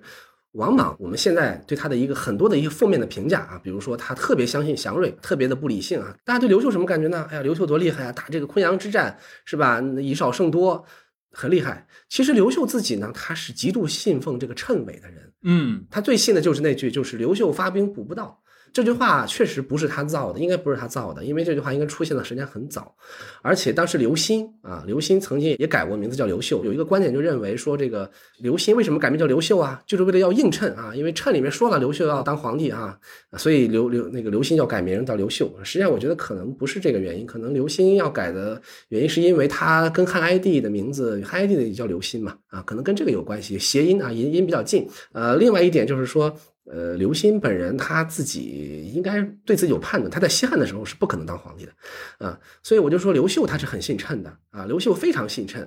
再比如说这个王莽的时候，我们说王莽一个又也是王莽的一个污点了啊，说他曾经当皇帝的时候，因为那个哀章把一个把一些那个阿猫阿狗的名字窜入到那个呃那个福瑞里面，所以王莽就给那些人直接就当了一个非常高的官职，是吧？当了这个国将还是什么东西忘了，反正是。但是刘秀不也是这样吗？刘秀也是因为有一些谶纬的表达，把一个一个普通的一个官员一下提为这个大司空。所以说，就是我们发现很多刘秀的行为啊，在王莽的身上其实都有相似的，就是两个人有很多行为都差不多。我再比如说，这个王莽曾经他在杀那个贞丰他儿子的时候，当时贞丰的儿子说他手上那个手的那个纹路啊，像天子两个字啊，王莽就说：“你看这不像天子，这写的是一个二字还是什么？”大家又觉得，你看王莽，你这个人真是真是一个非常奇怪的人。可是刘秀怎么样呢？刘秀也干过类似的事情。那刘秀的那个时代，我们知道公孙述在那个四川那边也称帝。那刘秀给他写信，为为就说你你称帝是没有合法性的。那公孙述说，我也有称啊，我也有公孙什么什么这样的一个称。刘秀说，哎，那个公孙说的是汉宣帝，不是你。就是刘秀这个行为跟王莽有什么相有什么不一样呢？无非就是跟人家吵嘛，吵这个神学的东西不是你想的那个样子。所以我们能在刘秀的身上找出很多王莽的在这方面的影响，就是这种神神鬼鬼的这方面的影响。因为这东西本身就是当时的人的普遍的一个信仰，嗯，他跟我们现代人这种清明理性啊，不太相信这种事儿那不一样。另一方面就是说王莽的很多这个措施。啊，我们只注意到，或者说我们更多的会在呃一些叙述里面注意到王莽的一些失败的措施。那其实王莽有一些措施，他也是成功了的。比如说他特别是关于西汉的这个祭祀啊，祭祀问题，呃，那么就是王莽的在西汉的后期，他主政的时候。在他手里就是最后定型的啊，就是说长安这个南北郊的这个祭祀啊，包括是以刘邦配天，吕后啊配地。那么这个事情也是到了那个刘秀的时候，东汉的时候，他也完全继承了啊，只不过刘秀没有用吕后，用的是国皇后，就是汉文帝的母亲，就是诸如此类的这样一些措施啊，在这个。刘秀身上啊，我们看到很多他继承王莽时代的一些影子。至于说王莽这个时代对后世的影响，那我觉得就应该说还是比较深远的。但我们也不要说过于的去夸大。我觉得这个影响，我觉得可以咱们简单的来说哈。其实我书里面呃最后一部分就是实际上也是在回答这个问题。呃，那我们今天呢，我就想咱们就简单说一点，我就说两点吧。一个好的，不说好，一个正面的，一个负面的哈。所谓的正面的影响呢，就是说西汉儒家的这一套东西吧，到了王莽这边达到了一个顶峰。可以说这是儒家加政治实践的一个最高的一个点，但是王莽失败了，王莽失败了，实际上就宣告了西汉的这一套政治儒学的在政治实践上的失败。所以呢，就是儒家后来就不搞这套东西了。所以到了东汉的时候，我们发现东汉看上去，呃，他的这个儒学啊，儒家经学仍然很受到朝廷的这个尊重啊。那朝廷仍然立了这个十四博士，今文经学博士，而古文经学也很兴旺。但是我们会发现，东汉的时候，儒家已经不可能像西汉的儒家那样去直接面对啊帝王啊，直接去干涉这个。政治，比如说像咱们最开始提到的，我说汉成帝的时候，有大臣有儒生跟皇帝说：“你看看你天下是乱还是治啊？是吧？”那汉成帝只能说：“啊，这现在是乱世。”东汉的时候是没有这种事情的，所以儒家呢也开始自己的一个转折哈，转向就是说对于。呃，宗族啊，对于这个社会的伦理道德啊，对于这个礼仪的这样的一个开掘，那么就是说，儒家有了这个新的方向之后呢，才有了后面我们想所说的啊，包括这个唐代的时候啊，因为中间的时候儒学很衰落嘛，到了唐朝韩愈的时候，又开始重新构建出一套这个道统啊，重新恢复这个尝试恢复儒家的地位，特别是到了这个经过北宋啊，这个几位这个。呃，学者的这个大力的这个研究哈，到了朱熹生，终于儒家脱胎换骨，变成了一套新的啊新儒家道学，这才有后面的所谓的与这个朱熹啊可以说有一定区别的哈王阳明那套是吧？就是从这个道问学和尊德性的这样一个区别，这才有了后面啊这个明朝啊灭亡之后，这才有了这个。呃，这些从明朝到了清朝的这些儒家开始又开始搞一些类似于实学这样的东西，然后这个东西又逐渐形成了呃清代的所谓的钱家考据学啊，一直到清代的这个后期出现了这个常州学派啊、金文经学的复兴啊等等，就是说。我们要探讨一个，或者说我们要要梳理一个儒家经学的一个简单的一个线索的话，那么往往这一个应该说是一个非常重要的一个转折点。呃，我刚才说这是一个正面吧，也不好也不好说它是正面啊，只能说这是其中的一个非常深远的一个影响哈。啊，另一方面呢，就是说就大家比较喜闻乐见的一些影响，就比如说王莽搞的这一套赐酒席啊、禅让啊这套东西，好多都是王莽自己搞出来的，他先搞，他搞的第一波。嗯，比如说赐酒席，那只是说。在儒家的经典上记载过一些似是而非的东西，那到了王莽这边，他就给你搞得就比较实了啊，有一些实打实的东西了。呃，那么这个东西到后来才有了这个东汉灭亡，呃，这个汉魏善代是吧？这个后面的这些禅让啊，都基本上都是仿照王莽这边来的。呃，另外呢，就是说王莽搞的这个，他对于这个灾异啊，对于这个祥瑞的这种爱好啊，他其实是对于中国的这个民间的这些政治啊，啊，就是说老百姓他们喜闻乐见的一些东西，也是有一些影响的啊。总之呢，就是说我觉得。呃，往往我们关注他，我们不是说说他这个一定要说他这个人有多好啊，我们说他有些东西可能不是说像原来写的那个样子，或者说原来大家认为的那个样子，呃，我们给它清理的更清楚一点，把这个镜子擦得更清楚一点啊。虽然我们也没法打破这个镜子，但我们的目的呢，也不是说王莽就多对，我们都不是这个意思，我们只是说尽可能的啊，看得更清楚一点。嗯，对，尤其您刚提到那个，就是王莽在这个整个的。儒学的发展过程中，对吧？两汉之际，新莽在这里面的这样的一个历史转折的地位，这个其实是我一直很好奇的一件事儿。就是你看，在西汉的末年，由一群这种儒生们主导的这个意识形态下，出现了这么大的一个惊天动地的大事儿，这个皇位都已经被这个外姓给篡掉了，而且最终他又经历了几十年的这个新政权之后，又归于刘氏。那个刘秀应该是这个汉景帝的直系子孙。嗯，回到这样的一个情况下。儒家这个我不知道啊，就是当时的儒家在这后来，比如说东汉建立之后，有被反攻倒算吗？他这个是没有，也不可能有。是这样的，就是我们说儒家呢帮助这个王莽得到了政权，但是实际上儒家也抛弃了王莽，因为他没有完成儒家对这个儒家理想国的一个承诺。所以说呢，这是第一点。第二就是说，我们说东汉的这些开国皇帝刘秀也好，还有当时跟着他的那一些名臣也好，很多都是儒生。就是说，儒家他是推动建立了新朝，呃，同时又后来又抛弃了王莽，后来又重建了东汉。我们可以说，整个的这套逻辑都是在儒家在发挥作用。刘秀是一个非常喜欢儒学、很喜欢读书的一个人。他当年跑去洛阳的时候，战事那么紧，他还弄用车拉了好多书拉到洛阳去。王莽他在当政的时候也不怎么管事儿，也是喜欢跟大臣开读书课，聊聊这些东西。刘秀也是，刘秀也喜欢跟大臣开读书课。就是整个从西汉到新朝到东汉，这整个的逻辑里面，儒家都是发挥了非常重要的作用。所以说，儒家不可能对东汉反攻倒窜，但是。东汉他会非常注意什么呢？就是说，哎，这个儒家当时塑造了王莽这一个人物，导致西汉是吧失掉了政权。那么我东汉应该怎么样呢？我东汉应该主动的把这个儒家的话语权、掌控权拿到我的手里。我不能再把这个权利交给了另外一个人了，是吧？不可能交给士大夫，不可能交给外戚，我就握在皇帝的手里。所以说，才有了东汉的时候重建这个经文十四博士也好，包括这个汉章帝搞这个白虎奏议也好，就是说由皇帝亲自来裁决这个儒家的一些争议。那这个其实是它的这个意义是非常明显的啊，这个就跟汉宣帝在这个石渠阁啊开这个诗歌奏议，由他来亲自来裁决一些争议，实际上的是比较相似的。所以说东汉他虽然说不可能对儒家反攻倒算，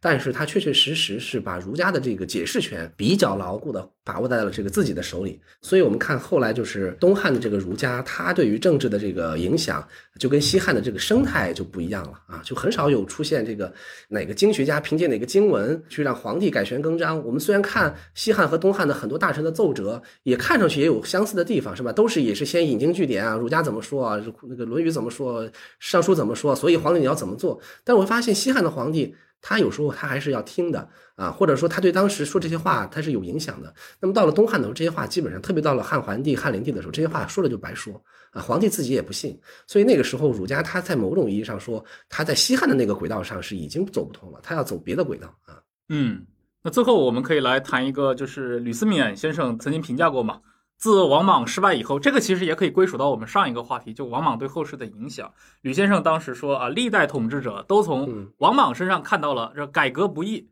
所以他认为，可能中国的这个政治啊，尤其是顶层政治，就走向了一个以保守自保作为一个金科玉律的这样的一个循环里面去。当然，这个评价还是非常的粗糙嘛。但是我想问，就是张老师，你大体同意这个判断吗？嗯，是这样，就是吕思勉先生呢，因为我也看过他的那个秦汉史。呃，就是吕思勉先生是个比较有意思的人物，就是他是一个有长时段和宏观视角的，而且还喜欢发议论的一个学者。就是他的秦汉史里面，你会发现他篇幅很厚，基本上就是文言写的，但你会发现他的写法就是先列出好多史料，这些史料其实你也知道。就是说，闪光点就在于他这个史料后面跟着他自己说了几句话。我有时候会想，要是吕思勉这个 秦汉史把前面都给删掉，只把那留下来，那个书就好读了。他还有一点就是，吕思勉先生他很关注现实，他很早就四十年代，他曾经就跟这个革命政权就是有很深的关系。他实际上是一个比较新的人，所以他说这句话啊，您说的这句话，我我还就是没暂时没法查。我觉得他应该是对针对应该是有感而发，可能是有一个某一个事情，他针对这个事情来做的一个发散啊，他可能不是一个非常学术性的一个探讨，主要是因为这个保守这个概念不是非常清楚。呃，但是我个人的看法呢，就是说，就像刚才我们说的，王莽的失败呢，它基本上意味着是西汉儒家的一个失败，其实也是西汉的这个这一套政治哲学的失败，也是王莽这一次儒家理想国的一个政治实验的一个失败。就我觉得历史呢是很残酷的，有的时候啊，他给这个就是某一个这种一个政治的变化吧，他给他会给你一次机会，那如果你第一次你搞砸了，行了。你基本上就没有再第二次机会了。我们举一个例子，比如说像英国，那英国曾经也发生过革命，是吧？这个护国公建立过这个不是君主的那样的一个政权，那他失败了，共和的这个尝试失败了，那英国的这个君主的这个政权反而还保留下来了。你刚提到这个克伦威尔护国公，对吧？这个确实跟王莽有很直接的对应。这安汉公，你在书里面也其实也是有这个直接的一个对照啊。呃，接下来我们其实还有十分钟的时间，要不就给我们这场直播的这个现场观众们看有什么呃问题，希望跟这个大白老师交流的，可以直接打在弹幕里面。呃，其中有一位朋友问，那个王莽的对外政策为何要如此的强硬？这个事情是这样的，就是我有时候一开始在写的时候，我也在考虑一点。我举一个例子哈，他对这个匈奴的这个战争是非常有意思的。就是王莽从一开始，他给匈奴那边送去了一个新的印章，就是等于是给匈奴降格了，把匈奴从原来汉朝的那个封爵给降了一级。同时呢，就是汉朝以前给匈奴的那个印章是没有汉字的，就是没有前面没有一个汉什么什么。我们知道。呃，当时很多小的这些附庸啊，我们汉朝都是给他有一个汉什么什么，比如说日本有一个东汉的时候有一个汉倭奴国王，是吧？呃，那么王莽给他的时候呢，不光给他降了一级，还把前面加了一个新字，所以当时匈奴那边就很生气啊。最后呢，就是新朝就跟匈奴就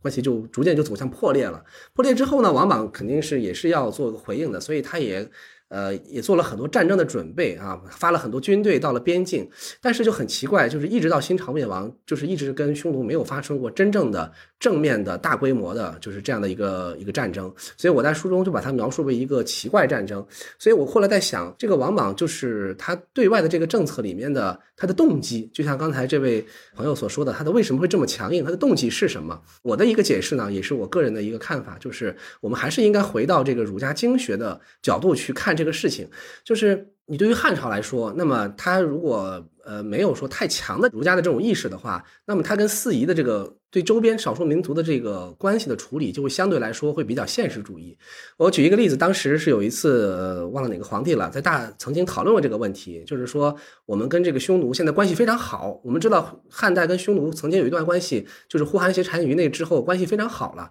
当时皇帝就是大家来来来讨论这个问题，我们跟匈奴是不是应该抬高一下他的地位，就是把他这个位置啊，包括在在这个每次来这个长安进行这个朝见的时候，他的这个座次啊啊，是不是可以更靠前？一点，他当时有大臣就是说不同意，说那是因为我们现在跟他关系好，啊，如果我们跟他关系太近了，那我实际上就意味着我们在这个国际秩序里面的政治关系。那就不一样了，就是说，儒家的看法是，你对于这个关系很近的这些四夷，你是以一套什么样的方式？比如说，你你你你反叛了，我必须要去讨伐这个叛乱啊，我必须把你拉回来。如果很远的这个这些蛮夷呢，我可能就不管了，是吧？可能我就保持一种机敏的关系。所以当时那个大臣就跟皇帝说，最好是不要就不要变了，是吧？跟匈奴我们现在关系好，如果有一天关系不好了，那你说我们关系又近，那我们是讨伐还是不讨伐呢？讨伐的话劳民伤财，打败了还面子还不好看。是吧？我们还不如就保持一个距离。所以说，王莽那个时候呢，他建立了新朝之后，他建立的是一个非常具有这个儒家气质的一个政权。那么，在这个儒家的这样一个描绘里面，对于国际秩序啊，当时的国际秩序的一个描绘里面，这个周边的少数民族都是有特定地位的。我我不是说不是说我王莽要把你降格，而是说我既然建立了这样一个国家，那我就得必须给你降格。所以呢，王莽他在这个问题上他就没法退让。如果他退让的话，那会出现一个什么样的后果呢？大家就会觉得，当时当周公的时候怎么当的呀？那那么远的地方都给你通过好几层的翻译来给你送这个野鸡是吧？送这个雉鸟，你所以大家才觉得你是圣王啊。那你现在连这么点的事情你都搞搞不定吗？他可能会面临这样的一个质问。换句话说，就是说他实际上是对新朝建立的合法性的一个冲击。所以往往在这个事情上他很难退让，它是个政治问题，它不纯粹是一个现实主义的一个军事问题。嗯。呃，另外有一位听众提了一个问题啊，他说，呃，儒家的这个政治伦理里面非常强调，呃，比如说宗法制啊，那个等级秩序啊，以及这一套的政治伦理。那王莽本人又是以这个周公为偶像，但是最终一步他篡位，这个直接把他推到了周公的对立面，对吧？王莽本人怎么形成这种自洽呢？他本人是怎么去认识这个问题的？对这个问题提的非常好，我觉得有一个我们对于西汉儒学的一个认识，就我们现在认识儒学啊，我们可能大家嗯一个普遍的做法哈，比如说大家要初步读一些儒家的书，可能就会买一些呃，比如说《论语》啊，比如说《诗经》啊，买一些这样的典籍哈。啊，啊可能看一看翻译啊，看一看注释。可能有的同学呢，有的朋友可能比较那个了解一点的，可能会读一读古人的著书，是吧？就是说会通过这种方式去理解它。但实际上，儒学的发展变化它是非常的剧烈的。我刚才也也简单解释过，就是西汉的儒学跟东汉的儒学不一样，是吧？跟这个汉唐的这个著书，是吧？那种又不一样。呃，又跟这个宋朝跟明清又不一样，一直到近代跟我们现在的这个儒学都不一样。呃，所以说呢，就是说我们要理解王莽的时候，我们要去看汉朝的这个儒学他是怎么说的。就是刚才这位朋友说的很好，就是儒家他确实是讲究宗法。如果儒家不讲究宗法，王莽他就根本就没法建立起他自己的一套这个伦理的这个，就是作为圣王一套说辞。但是西汉的儒家他除了讲究宗法，他还讲究什么呢？那时候西汉的儒家有很多神学的内容啊，我们用现在的话说就是神学的内容，有很多关于这个神神鬼鬼的一些说法，比如说像五德终始。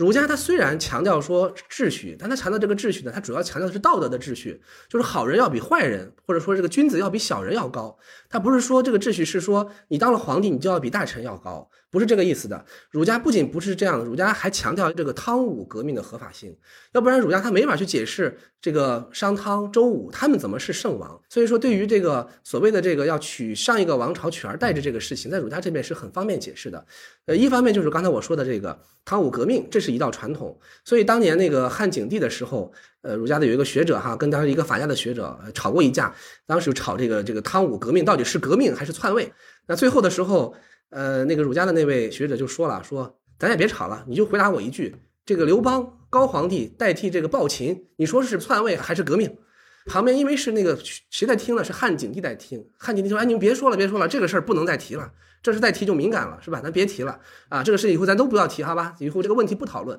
所以说呢，就是说对于儒家来说，汤武革命本身就是他来解决、来回答这个朝代更替的一一条途径。那么王莽为什么不能走这条路呢？因为王莽他是以安汉公的姿态登上这个历史舞台的。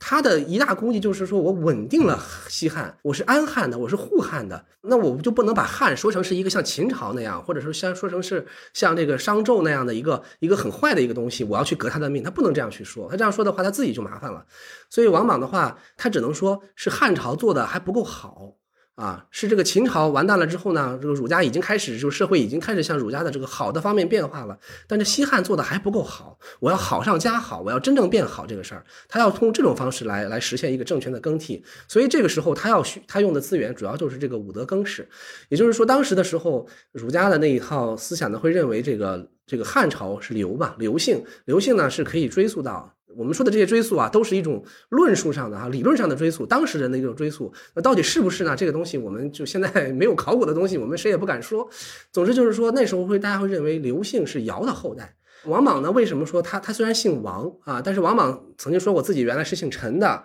啊。我我是因为我我的祖先是齐王啊，齐王我们都知道，齐王是田氏嘛，田陈是一家嘛。呃，我是因为那个到了那个后来为了躲避仇人的追杀啊，我才改成王。的为什么改王呢？因为我们家原来是王族，所以我改成姓王了。那我陈呢？陈这个姓可以追溯到舜帝，而舜呢曾经是接过是是尧氏禅让给舜的，所以按照武德忠始的这样一个说法呢，王莽他可以用这种方式来实现一个。我一个新的朝代对于这个旧的朝代的一个一个转变，但是王莽他在在这个问题里面确确实实如这位刚才这位朋友提的问题所说，他遇到了一个非常关键的问题，就是说王莽是模仿周公起家的，但是周公本人他本身跟周的王室是一家，他们都是姬姓。但王莽呢，他是王姓，他要得的是刘刘的这个姓，所以他要实现禅让这个事情，确实是一个非常大的难题。你怎么样能够解决这样一个难题呢？所以后来通过史料会看，那么王莽最终那那一刻吧，最终那几天，就是因为有一个叫哀章的人，是吧？他曾经搞过一个伏命，意思就是说尧的后代要传给舜的后代